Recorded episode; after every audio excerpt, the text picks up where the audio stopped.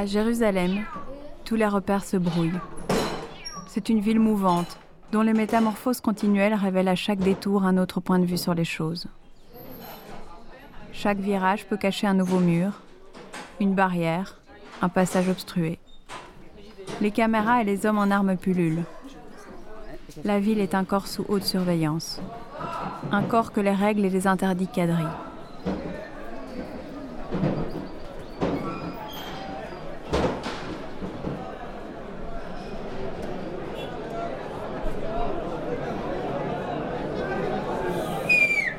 À Jérusalem, on nous rappelle constamment que nous ne sommes pas à la place où nous devrions être.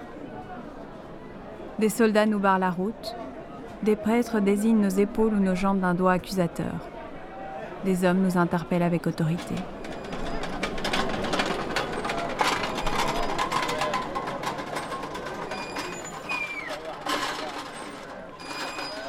À Jérusalem, les jours prémenstruels sont des jours dangereux.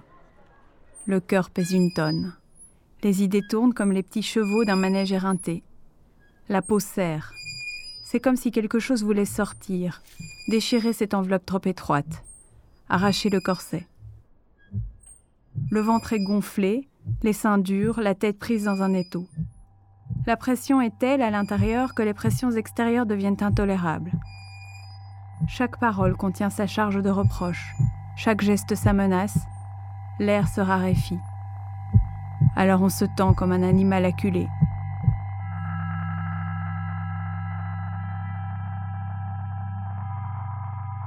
Monstruation. Une création radiophonique de Soline de Lavelay.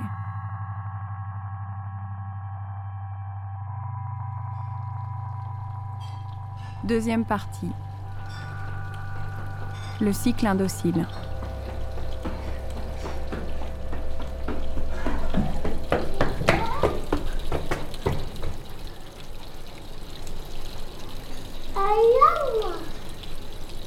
Sometimes I feel like I have a lot of pain in my body or in my abdomen. Intellectually, I um, I can't do anything. I can't think. I can't. Uh, I'm just stuck in my emotions and. Uh, uh, like it's controlling me more my sadness my emotions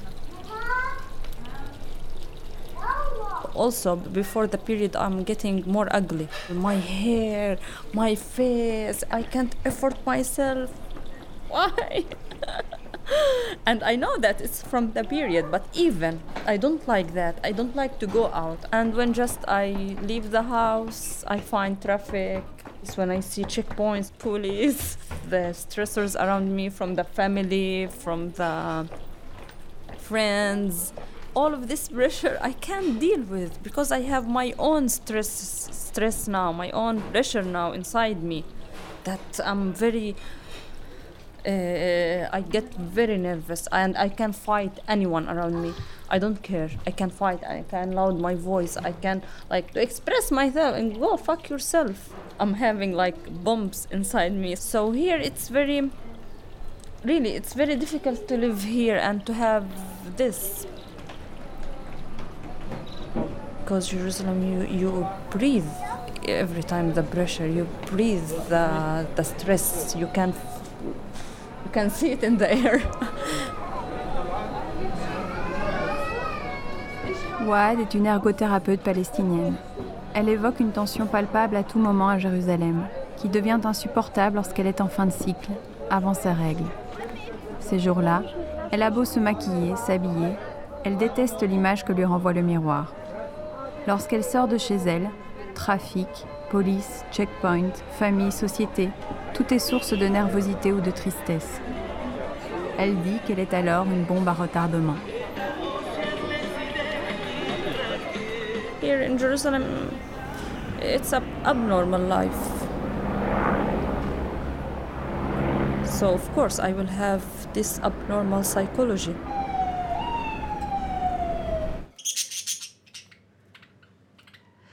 It's just this dangerous uh, few days in my uh, month, and it used to be many more days when I was younger, like half of my month was PMSing, which is freaking out, panicking, not knowing what's reality, what's not. Ne plus savoir ce qui est réel ou ce qui ne l'est pas. Flirter avec l'idée du suicide. Vouloir cycliquement une rupture. Vivienne est consciente que c'est difficile à assumer pour une féministe, mais c'est un ressenti qu'elle ne peut pas nier. I know this like a lot of people would say this is anti-feminist to say that. Uh, but I don't care what it is. I, I mean, I experience it. I cannot say that um, I'm someone who can deny biology. I think uh, for me, for sure, it's been like a source of serious suffering. Um, that at some point in my life, I would get suicidal. Like I would know that I'm getting my period the next day because I know that the night before I want to kill myself. I mean, I don't actually try to kill myself, but I I learned to know the feeling. Um, so PMS for me, it's a dangerous like this is like red, red, red, boom, boom, the red zone right now, uh, because uh, I have to really be careful what I'm doing with who I'm doing what I'm saying, because I start to be afraid of my own judgment. Um, so I think a big part of why I just separated from my partner is that is that he couldn't understand like after I go through I don't want you I'm breaking up with you then I wake up and everything's fine it's kind of like I he's he's I don't know what to expect next so it, was very hard for us Depuis qu'elle a 40 ans, c'est plus léger. Lorsque les choses vont mieux dans sa vie, son syndrome prémenstruel est moins douloureux. Elle se demande si ce qu'elle vit avant l'arrivée de ses règles est lié à ses blessures personnelles ou à son cycle menstruel.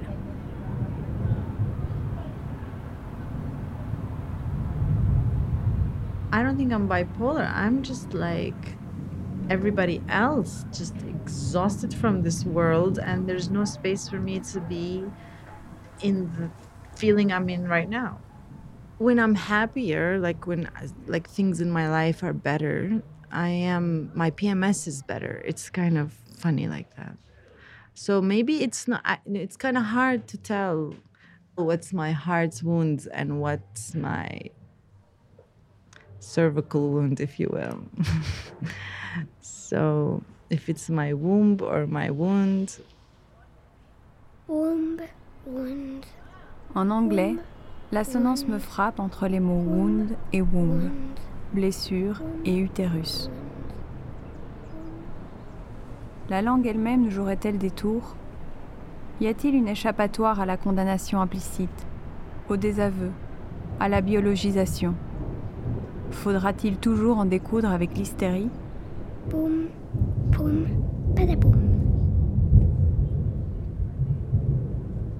Hystérie, racine grecque signifiant utérus. Névrose caractérisée par une exagération des modalités d'expression psychique et affective qui peut se traduire par des symptômes d'apparence organique prenant l'apparence d'affection organique, sans lésion organique décélable. Polyrage, mythomanie. Ça marche. Tu veux que je prenne? Non, garde-le peut-être juste le, le début, autant, le temps du home et tout. Ok. Installez-vous en tailleur. Le dos droit. Fermez les yeux et connectez-vous à votre respiration. La première fois quand je l'ai rencontrée, Anne-Laure m'a parlé de périnée, de yoga, d'inversion, de sang qui monte à la tête et de sortir de ses gonds. Et si vous avez envie de vous joindre à moi pour commencer la séance par le son home, vous pouvez mettre les mains devant le cœur. Prendre une grande inspiration. Elle m'a parlé de la pilule, de son impact sur le cycle et de la façon dont elle bride la libido, à l'âge où, souvent, on découvre la sexualité. Elle a déploré un manque d'information, de partage et de transmission. Il est fabuleux cet, cet organe quand même. Il a la capacité de se distendre pour accueillir jusqu'à 7 kilos de fœtus. hein. Et, euh, et entre-temps, euh, il fait 8 cm. Quoi.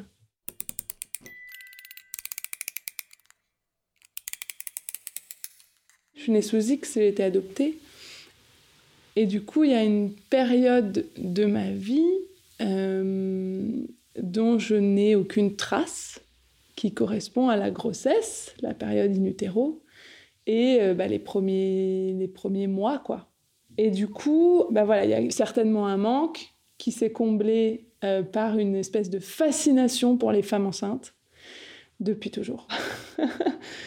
et voilà pourquoi j'ai choisi le, le métier de sage-femme, je pense.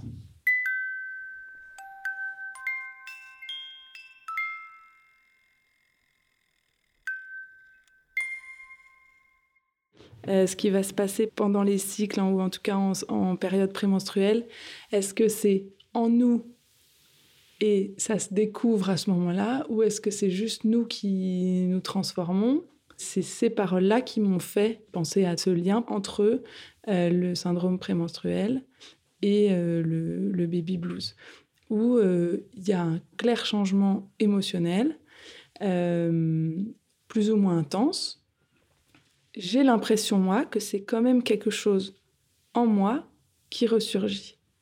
Alors, ça va plus être dans, l'agacement, l'énervement pendant un cycle. Et après mes grossesses, notamment après mon premier accouchement, euh, c'était peut-être pas une dépression du postpartum, mais une sensation d'être euh, d'être hyper fragile sur un fil et qui manquait rien pour me faire basculer euh, dans vraiment quelque chose de... Et pourtant, j'étais hyper heureuse, mon mari était hyper disponible parce qu'on était entre deux contrats, il travaillait pas non plus. Et au moment de mes règles, ça se touche, il y a quelque chose. Parce qu'il y a quand même des hormones communes qui chutent euh, au moment des règles et au moment après un, accouchement, au moment du décollement du placenta, et donc qui vont avoir un impact euh, émotionnel. Et de la même manière que le syndrome prémenstruel, le baby blues, euh, pendant des années, n'a pas existé. C'était une invention pour les femmes occidentales. voilà. Encore une fois, un truc tabou ou un truc où on fait pas trop de recherches et où on veut pas trop s'avancer. Et, finalement, qui est quand même décrit euh, par, euh, par beaucoup de femmes.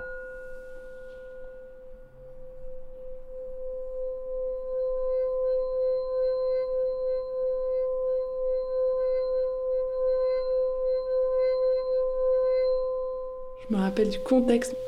Ma mère était pas là. Euh, euh, j'avais, déjà 14 ans. Et toutes mes copines étaient réglées, formées. Moi, j'étais très grande, très maigre, complètement plate. Et, euh, du coup, c'était un peu un... J'étais soulagée d'avoir mes règles.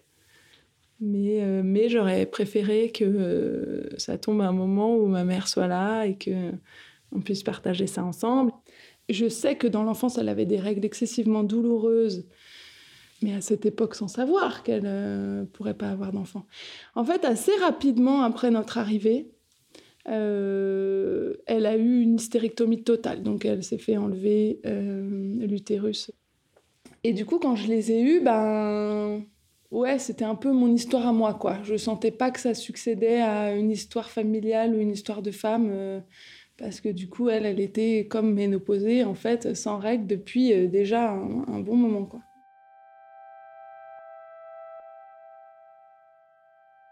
J'ai pas connu les fausses couches non plus, alors qu'elle en a fait au moins cinq, des tardives. Ils ont découvert qu'elle avait un utérus bicorne. Donc chaque fois qu'une grossesse s'insérait, euh, et ben en fait, dès que l'utérus se distendait un peu, vers 3-4 mois, il n'y arrivait plus et, euh, et la grossesse partait. Et euh, c'est dans les années 90 que ma grand-mère a regardé un- une, une émission à la télévision sur une molécule qui s'appelle le distilbène, euh, qui a été donnée entre les années 50 et 76. Donc toute une génération en fait de femmes ont pris cette molécule, généralement quand elles faisaient une fausse couche. Elles le prenaient au moment de la deuxième grossesse, de la grossesse suivante, pour maintenir cette grossesse. Et c'était des hormones très fortes qui ont eu des conséquences absolument catastrophiques sur toute une génération de femmes. Donc, les, femmes prenaient ça et quand elles avaient des filles, en fait, euh, les filles ont eu des conséquences euh, plus ou moins graves, quand même très souvent très graves, sur tout leur euh, système reproductif.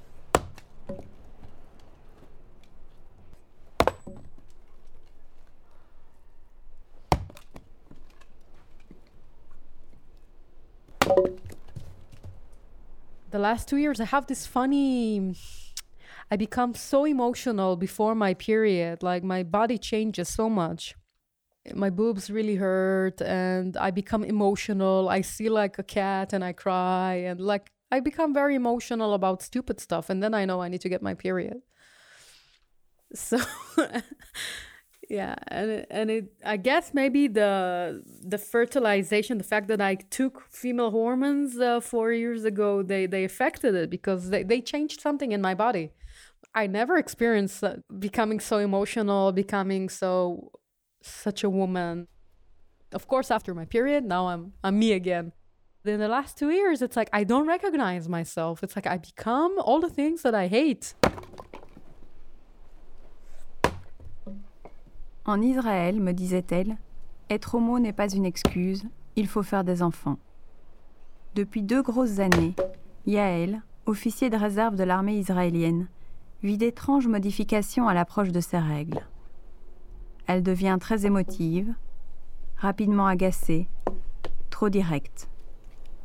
Elle se dit que c'est peut-être les hormones féminines qu'elle a pris en vue de congeler ses ovocytes. Elle qui a toujours été rationnelle, elle a maintenant l'impression de se transformer cycliquement en tout ce qu'elle déteste. Une vraie femme, dit-elle. Après ces règles, tout redevient normal. and of course also my um my sexual uh, temper really really changed i used to have lots of um of course when i met anna and before i used to have like a very a very strong uh, sexuality and anna enjoyed it a lot Est-ce son corps qui se rebelle se demande Yael. Sa libido aussi a changé, alors que rien dans sa relation avec Anna ne le laissait présupposer.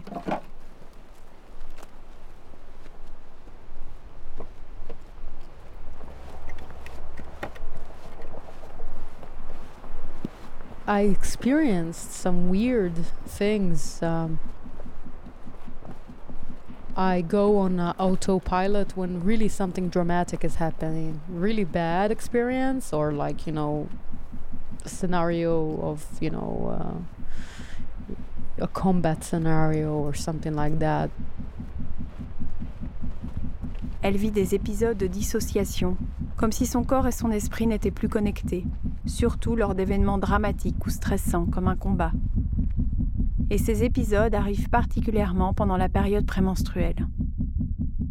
I feel like I, I have my body, my being, and my spirit, and they're not connected to each other. In the beginning, I thought maybe it's something uh, hormonal because I never had it, and all of a sudden I have like these weird things that connected to my my change, my, the cha- the hormonal change. And then for some period, I thought maybe it's the way of my body to tell me that I need, you know, like I need to fertile myself and continue biologically what I'm supposed to do biologically. Yael demande Qui est le moi authentique? Est-ce la façon dont son corps l'enjoint à se reproduire? Où se situe la limite entre son fonctionnement hormonal et son libre arbitre? Veut-elle vraiment des enfants ou est-ce l'instinct de reproduction?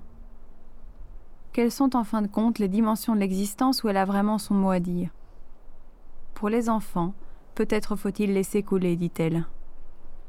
I'm still not sure, like, you know, the kid, having kids, is it really something that I really, really want? Is it just genetic continuation? What in this parts of my existence do I need to have a say about and what you just need to flow with it?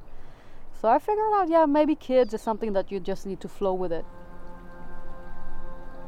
So what is authentic is and what is not authentic? What is really me and what is not really just, you know, the hormones? What is the boundaries between my hormone functions and me, the self me? if my world is not authentic and it's it's just a combination of chemicals, it's very disturbing. La question revient souvent quand je vous écoute. Sommes-nous les marionnettes de nos hormones? Et aussitôt, une autre surgit. Les équilibres et déséquilibres hormonaux ne sont-ils pas aussi induits par la façon dont le corps est dit, vécu et normé I don't want to think about life like that. Because then I'm, I'm I belong to the weak people as well. I'm a female, so I belong automatically with the weak people, no matter how I flip it. And and then it's fucked up. I don't want to think that I'm I'm I'm I'm the weakest link in the chain of humanity. There's got to be more than that. If not, like, what's the point in, in living in a society or living in general? Like, just to do the biological functions and then die and perish? Then it's very, it's very sad and uncharming.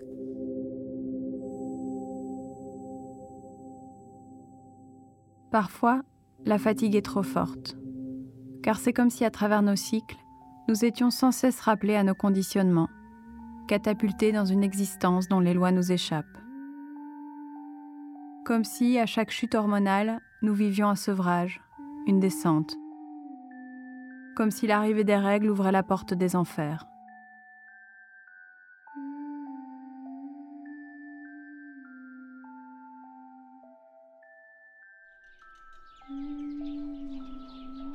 Mais si Perséphone y est enlevée, elle revient régulièrement au monde qui refleurit.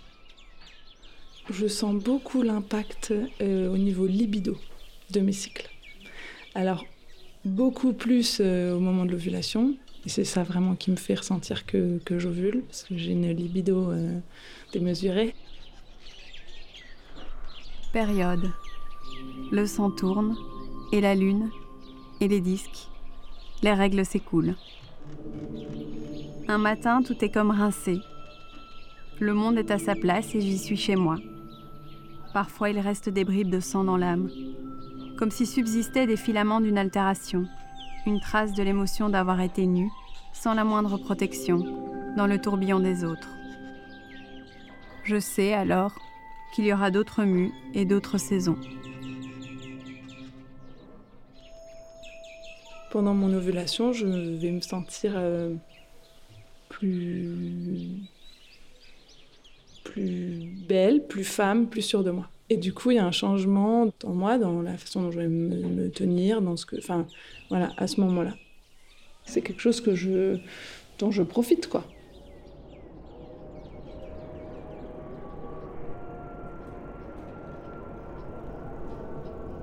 La roue tourne. Lorsqu'advient l'ovulation, sentir au milieu de son corps cette petite douleur, à gauche ou à droite, ce tiraillement, et l'élan vers l'autre s'accentuer. Comme si cette vie possible, cette potentialité, nous démultipliait. J'adore cette notion de cycle et je trouve ça dingue que la moyenne d'un cycle menstruel soit de 28 jours, qui est équivalent au cycle de la Lune. Ça me ramène à l'univers, à le lien que j'ai avec euh, la nature, euh, l'univers. Voilà, la, la femme est reliée directement euh, à bien plus grand qu'elle par ses cycles. Temps linéaire, temps cyclique. Rachida, enseignante algérienne basée à Jérusalem, me raconte le retour périodique au hammam, le sentiment de renaissance vécu après les règles. Moi, je- ça me fait penser à la nature. Je dis, comme la nature, elle a, elle a ses cycles, ses périodes d'été, de- d'hiver, de, printemps. De... Je pense que l'être humain, enfin la femme en l'occurrence, c'est pareil. Un arbre qui perd ses feuilles euh, à une période et puis il va les récupérer dans une autre période.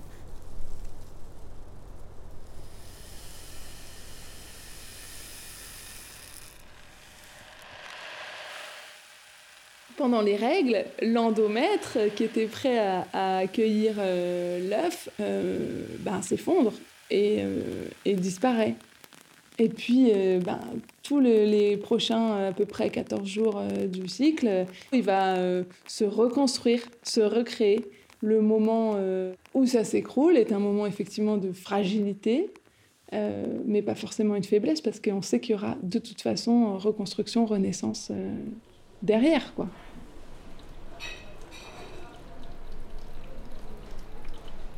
I'm thinking about three different periods in life. So, not periods in life, but times in life. Period.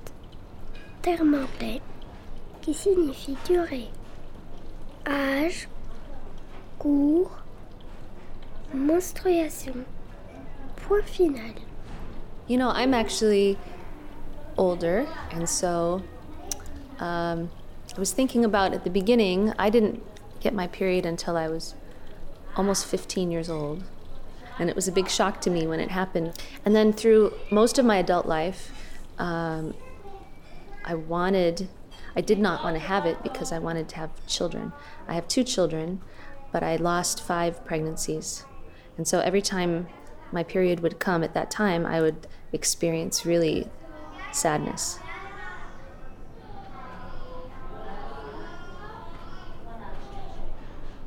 There were nine years in between, actually, at one point between pregnancies, where I, every month I would be sad and I would be watching and feeling my body and just trying to pay attention to every little thing, thinking, is it this month? Am I pregnant? Or, and it was, um, it was really, really difficult.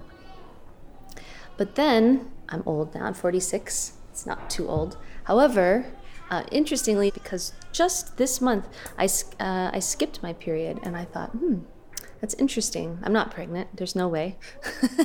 but uh, I thought, oh, now I'm in this different stage of life where I wonder, I wonder, will it come again? Is this the beginning of the end of this time? And I feel so different about it. I don't feel sad, I just feel interested. I feel like, oh, what's happening? Carrie, pasteur luthérienne à Jérusalem, évoque trois grandes périodes. L'adolescence et les premières règles, le stress et la honte qu'elles génèrent. La vie d'adulte et le désir d'enfant, cinq grossesses non abouties, neuf années où les règles viennent mettre à chaque fois un point final à l'espoir. Et là, à 46 ans, où pour la première fois ces règles ne sont pas venues. Mais euh, là, à 52 ans, je suis dans ma pré-ménopause et c'est un autre euh, sujet de conversation. Du jour au lendemain, euh, t'as plus tes règles, alors que moi personnellement, j'étais réglée, mais vraiment comme une montre depuis l'âge de 16 ans. Et t'as pas tes règles, c'est pas sans rien. hein. C'est les bouffées de chaleur, mais euh, à vouloir t'arracher la peau. كأنني أدرك إدراكا تاما أن الحياة بما فيها أصبحت جميعها أمامي كأنني أفهم ألمي وجسدي Ouad a perdu son mari quelques mois après leur mariage dans un accident de moto. يريحني فهمي لكل ما يدور حولي Aujourd'hui, وما كان il y a وما moins de سيكون. douleurs physiques qui accompagnent أنه l'arrivée des يفهم règles, نفسه mais وأنا- plus de وأنه changements émotionnels. يتحكم بها. أنا Elle إله dit aussi نفسي qu'elle n'est plus la وجسدي même qu'à 20 ans, والله وحده qu'elle sait mieux ce إله qu'elle روحي. veut, وحده نفخ et que les jours في prémenstruels روحي autorisent وحده l'écriture, يشرح له. لا qu'alors, تسعدني enfin, هذه الدنيا elle peut ولا exprimer ce يسعدني qu'elle الماضي ressent. ولا الحاضر. ولكن تسعدني اللحظات التي يعني انه احنا بنعبر عن كل المشاعر we are exper- uh, expressing ourselves more before the period yes I I um, I can write I can write during uh, because I'm I'm very deep in my emotions I'm very deep inside myself It's positive because I express myself uh, through writing. That um, I'm a person that I can't express my emotion to others. When my husband died and we was in the funeral and uh, I I couldn't express myself. I couldn't cry. I couldn't. So I used to write most of the time uh, to write my feelings.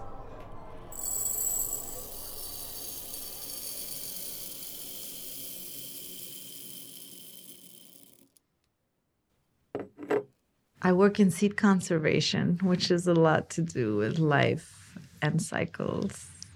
And because I work with seeds, I don't believe in death.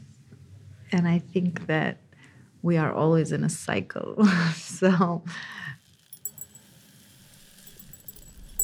time for me is something very nonlinear. That's what's great about nature. Nature doesn't plan its time, it just goes with it. And I would like to be like a cloud, for example, that just like rolls with and changes and transforms, and it happens easily. Um, sometimes its belly is full and it rains, and then it becomes a cloud again. So that's the kind of time I'd like to live in more than the time that I live in now, which requires a lot of planning.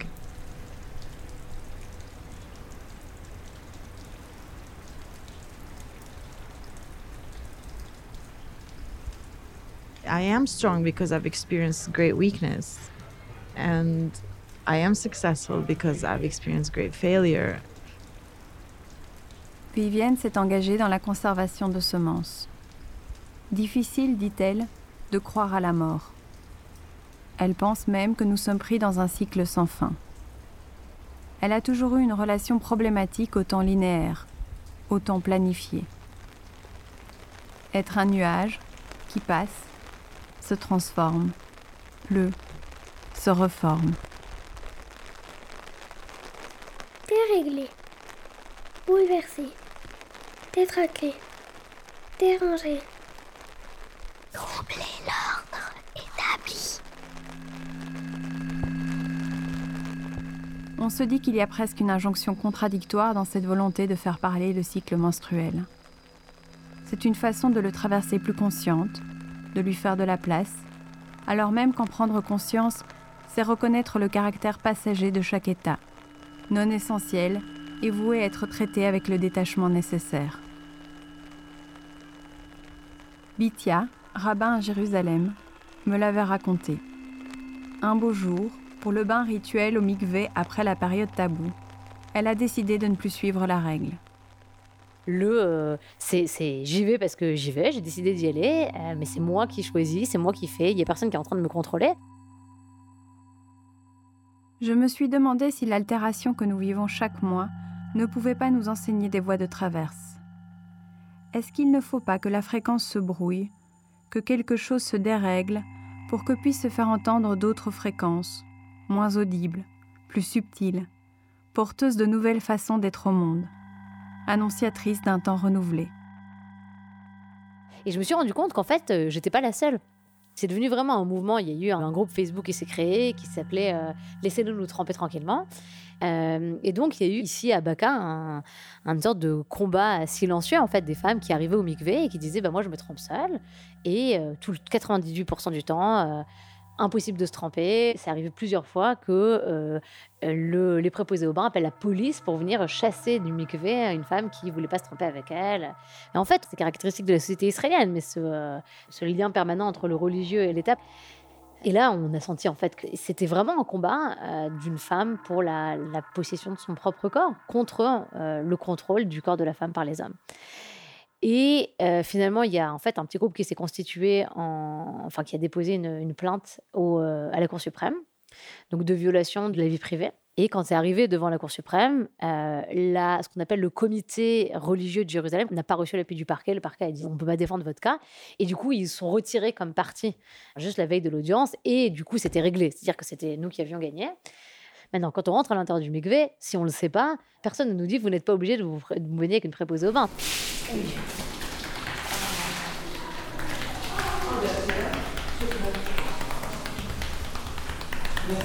Chez moi, en Algérie, quand la femme elle a plus ses règles, on va aller au hammam.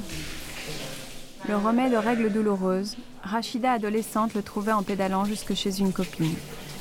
Dans le hammam où elle réunit ses amis, je les entends transformer les règles en prétexte, en occasion de résistance. Anna, j'ai attendu, attendu. Toutes les filles avaient leurs règles. Mes copines en quatrième. Ou Anna, ya, puis je vais avoir mes règles, je vais pas les avoir. Ouais, la chaîne, euh, parce que je ressemblais à un garçon. Et à un moment, je me suis dit, peut-être je suis un homme ou un homme à la baliche. Mes règles à 12 Et quand j'ai eu mes règles, parce que toutes mes copines, elles avaient leurs règles en cinquième, sixième. Ou elle n'a rien du tout, ni sein, ni règles, ni walou. Ni règles. oh, Il y a un problème là, un loupé quelque part. Et en fin de quatrième, début de troisième, je me rappelle, j'ai eu mes règles. Alors là, c'était la fête. Je disais à ma mère, et moi, je- j'étais pas comme mes sœurs, ça m'a pudique, je montre pas mes seins à ma mère. Et elle me dit, elle me dit, tu ici, hein. tu, tu, tu fais comme ça, t'arrives, tu te mets, tu te mets devant moi. Ben, je dis oui, non. Et, euh, et quand j'avais mes règles, le- j'allais acheter les serviettes hygiéniques, un mzabi. Et, et euh, en Algérie, enfin en Algérie, quand tu allais acheter des serviettes hygiéniques, ben, les femmes, elles n'osent pas aller acheter. Bah, à mon époque, quoi, dans les années 80 et tout. Ouais. Elles, disaient- elles, elles envoyaient des petits enfants. Va m'acheter euh, là-bas. Et moi, j'y allais. Je disais, euh, attendez euh, un paquet de euh, serviettes hygiéniques. Et lui, il est gêné, pas moi. Il le met directement dans un sac. Et voilà, il le cache comme ça. Je crois, je crois que c'est c'est interdit en Coran. La taqraboun, je sais pas. Y a tu peux faire, coranique, Tu peux faire mais l'amour, mais sans pénétration. Ouais, S'il a, il- s'il a besoin, l'homme, il a, Eh, il a besoin, hein. Ah, Il a besoin, il a euh, besoin, hein. Eh, oh. Tu peux pas lui dire non. Ah, si Bah, tu peux pas lui dire non. bon, Bah, il y a des femmes pendant leur règle, ils ont envie de Ah faire oui, a ça c'est Oui, il autre a chose. envie, toi, si toi t'as envie euh, avec tes règles, tu peux faire mais si t'as pas envie, tu lui dis euh, du vent. Là maintenant, toi je me sens Distance de sécurité. Voilà, une distance de sécurité. Ah, mais requise. t'as la paix aussi. Hein T'as la paix. Ah oui, t'as la Parce paix, bien sûr, que t'as la c'est paix. le moment où le mec te comprend finalement. Ouais. Et Ouais. t'as vraiment une. C'est bien. En fait, Ouais. parfois même moi je dis Ah, mais elle les règles. c'est- Eh, J'ai encore mes règles. C'est bien. Ah, il dure hein, tes règles. Oui, oui, non, mais c'est bon là. عندك مانع تسكر هذا الباب تسكر هذا الباب على قلبك وراك We've been trained uh, in this rational uh, thinking way that um, everything has to be measured, everything has to be controlled. That's the problem with the way we've also destroyed nature with um, agribusiness. So we are in constant resistance. So RPMS probably, I would say, is not necessarily entirely a product of biology, but maybe, maybe it's a cultural construct that has made it very difficult for us to just be in our biological self. So we are in constant resistance, just the way um, nature is in constant resistance of our very intrusive and very controlling behavior towards uh, its body, the earth and the soil. We keep spraying it with stuff. We want to dig in it. We want to shape it. Even the trees, we want to shape them to look like boxes. And so there are many things in life that are not tangible, including PMS. There are things that are felt and impossible to be said. So, why are we supposed to shape our body and make it fit into some square uh, and be trimmed like those trees? Like, we are not um, machines. Tout doit être contrôlé et rationalisé. Viviane évoque le rapport invasif que nous avons développé avec la nature, la façon dont nous la domestiquons, la taillons, lui imposons des formes et des rythmes. De la même façon, dit-elle, nous agissons avec le corps des femmes. Mais de larges parts de notre vécu restent intangibles et échappent à notre contrôle. Et Vivienne s'interroge. Le corps des femmes se rebelle-t-il face à ce qu'on lui impose, comme peut le faire la nature? N'est-ce pas la façon dont la culture le modèle qui rend notre vécu biologique si difficile? Le syndrome prémenstruel serait-il le produit de l'évolution de nos modes de vie, ou celui des histoires dont nous sommes nourris dès l'enfance sur ce qu'une femme est supposée faire ou être So I don't know. I think this is an important question we should ask. Is PMS really and the intensity of it a product of the change of our nutrition, the change of our social ways, um, and also the the intellectual and cultural approaches and the stories that we are fed since childhood about how and what we have to be as women. But the journey to liberate yourself from it is also really difficult.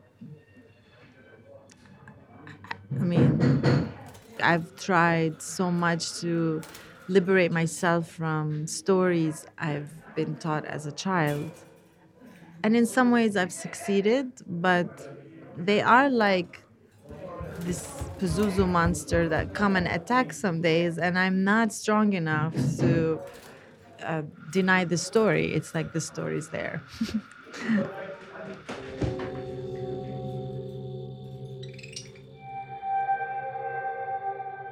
Vivienne a cherché à se libérer de ces histoires, mais certains jours, le monstre Pazuzu refait surface. But I am someone who's often said fuck you to everybody and just said, you know what, today I'm gonna lay in bed and you're gonna have to deal with the fact that I'm not here to cater to your needs. Um, that's becoming stronger in me. Elle revendique pourtant de plus en plus le droit à ne pas être fonctionnelle, au sens où l'entend la société. Et elle n'hésite pas à envoyer paître tout le monde. Parfois, fonctionner dehors revient à se mutiler dedans.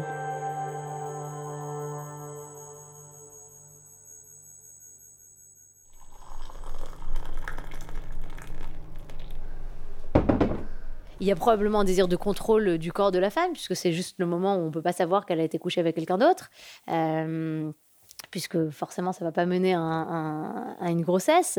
Et je dis toujours ça, ça va de pair avec un, désir de, de, une volonté de permettre à la femme d'avoir ce moment à elle où elle n'est pas obligée d'avoir une relation sexuelle. Euh, et quand on voit en fait le, traité Nida, le traité de, du Talmud, c'est un traité qui est gigantesque et qui va vraiment étendre le, le, les discussions autour du sang. C'est aussi un, moyen de donner la possibilité aux femmes d'être indisponibles sans devoir se justifier personnellement. Euh, parce que c'est un tabou social. C'est les, deux, c'est les deux parties de la même pièce. D'un côté, il y a un contrôle, de l'autre côté, il y a la protection, et ça va tout le temps ensemble.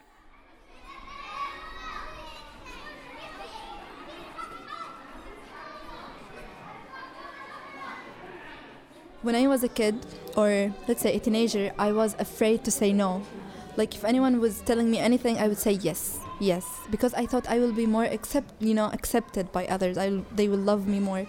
But nowadays, in my age, I can proudly say no for everything I don't want to like to do. So, and this is also we are trying. When I talk the campaigns, I'm trying to tell the girls to say no. If someone touched you that you don't want them to touch, say no. Shout, run, tell all the people about him. Just don't be silent. But we can really say it when I just don't feel like it is normal for me. I say no. I don't want to do it. مش عادي. À 25 ans, Amira a appris à dire non. Dans les écoles qu'elle visite, elle le martèle aux filles. Ne pas être d'accord, ne pas se taire, ne pas avoir peur. Parler de sexualité, parler de son corps, avoir la possibilité euh, de, parler de ses sensations. Euh, euh, que ma fille elle puisse me dire ah, j'aime bien me frotter ici ça m'est agréable et sans lui dire tais-toi c'est sale enfin c'est euh, c'est fondamental et ça je pense que c'est une sorte de une sorte de réparation en fait à, ces espèces de tabous qui sont transmis de, de, femme en femme, de génération en génération. La possibilité de ne pas avoir peur des règles, de ne pas avoir peur du sang, de ne pas avoir peur de la sexualité et de, et de transmettre la science, de transmettre la connaissance, sans jugement, sans... Euh... Enfin, toutes les femmes ont leurs règles tout le temps autour de vous. Tout le monde a... Pourquoi c'est tellement... Euh... Pourquoi ça fait tellement peur?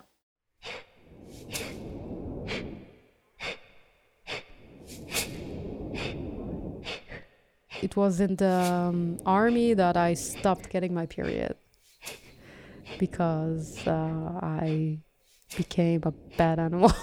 like I was in really crazy shape, so I so it was all, also a relief for me in, in the sense that you know I can go down the radar of uh, of femalehood and everything is fine. Like I'm not entirely that. I'm not entirely that.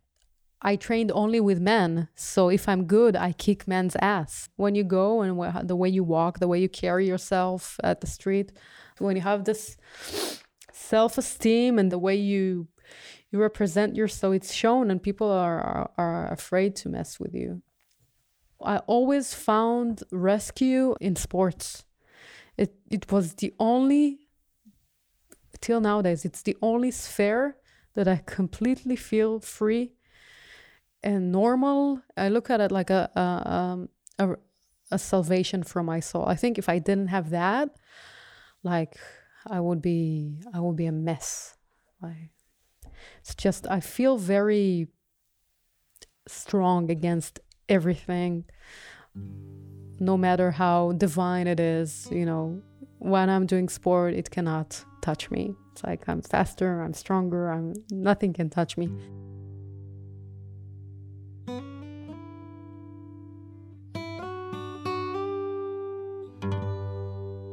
Yael trouve dans le sport une façon de tenir tête à l'existence. Alarmée, surentraînée, elle cesse même d'avoir ses règles. Un soulagement, une façon de passer sous le radar du genre. Mais ses illusions se sont toujours brisées sur le retour des règles. Elle touche là à sa fragilité. Un jour, dit-elle, les vers nous mangeront.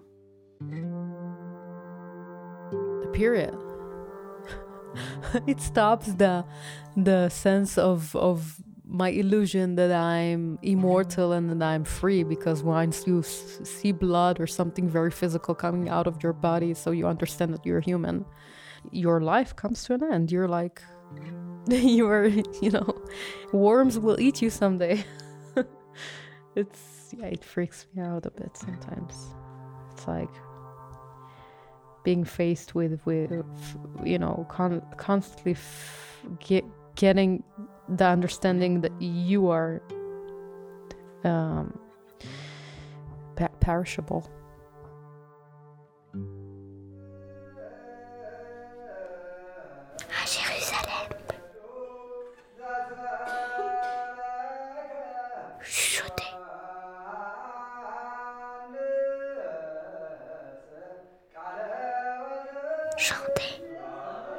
Maybe someone needs to write a liturgy for that. On manque un peu de. Parler.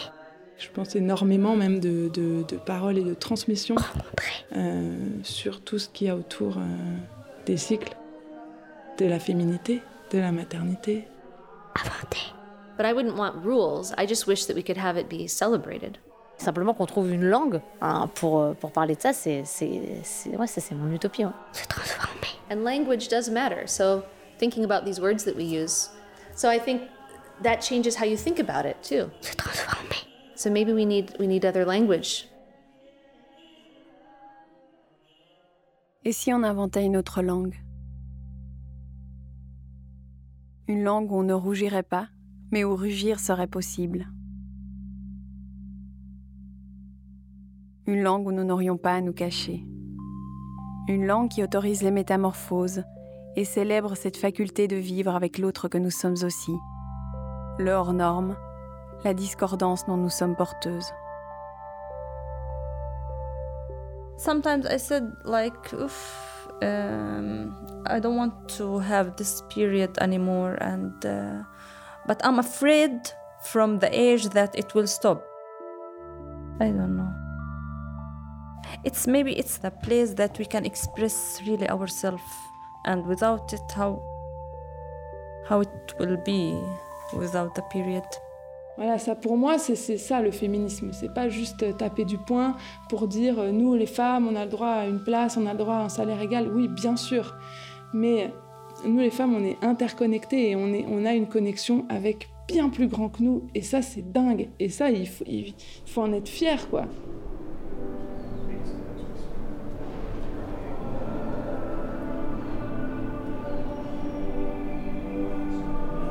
Monstre, individu ou créature dont l'apparence ou le comportement s'écarte de la norme.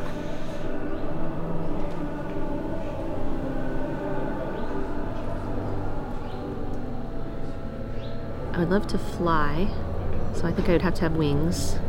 Mm, I'd like to speak every language. I would need lots of arms, so I have to have wings and arms because I want to play all the instruments at the same time. Un cheval ailé. Une, comme une sorte de licorne, mais avec des ailes. La licorne, elle a des ailes ou pas? Si je devais décrire ce monstre, je pense qu'il serait foncé. Il serait grand comme ça, il aurait une grande bouche ouverte comme ça qui crie. Ah a wolf or a tiger. And um, yeah, I say wolf or a tiger or a fox even before because when I was a kid, I used to hear the the coyotes, uh, you know, oh. Moi, j'aimerais bien être une sirène. Est-ce que c'est c'est un monstre, ça Ouais, hein Bah ouais, qui chante et qui va... qui, qui, qui noie euh, les marins. with acne and a lot of hair everywhere. Ça, ouais, peut-être que je me transformerai en libellule. Pourquoi la libellule Je sais pas, je les trouve tellement magiques. Euh, une sirène, je crois, l'eau, euh, l'eau, l'air, la terre, enfin tout ça. Un caballo con alas, porque el caballo tiene fuerza, galopa, mm, mm, tiene esa fortaleza y ese empuje y ese arranque que me encanta. Y las alas porque vuelan, te hacen ser soñador, te hacen, te hacen ser libre, mirar desde arriba, desde otra perspectiva. L'arabe phénice, le phénix, parce qu'elle devient un feu. Et, et on sait que le feu, ça peut être dangereux et peut détruire beaucoup. Mais elle, à chaque fois, elle renaître. en- Et, et ma- et- et si tu vois les, les, les représentations de la phénix, de la- l'arabe phénice, est magnifique, est pleine de couleurs, est vive, et tout ça. Moi, je me vois comme ça, dans le fond, quand je suis dans cette énergie-là.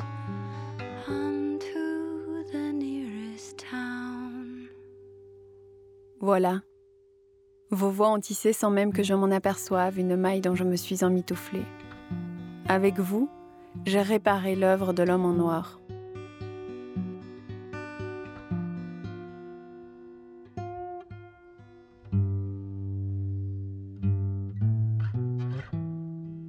Merci à Ada, Amira, Anne-Laure, Bithia, Kerry, Caroline, Eliora, Ingrid, Louise, Ludivine, Macarena, Malak, Miral, Naditsa, Noémie, Rachida, Rim, Sabrine, Chirine, Shoshana, Sophie, Tania, Vivienne, Waad, Yael et toutes les autres.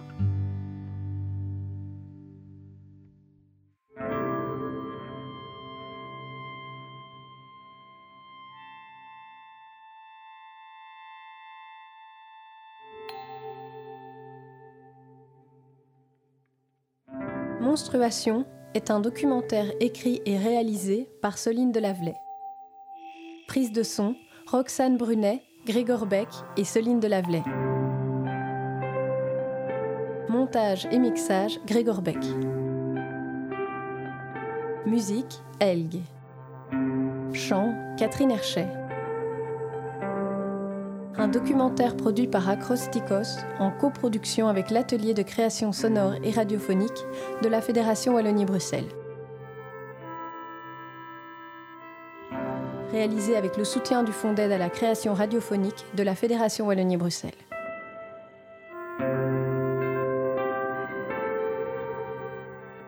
Merci à Paola, Carmelo, Priscille, Louise, Viviane et Gaëlle.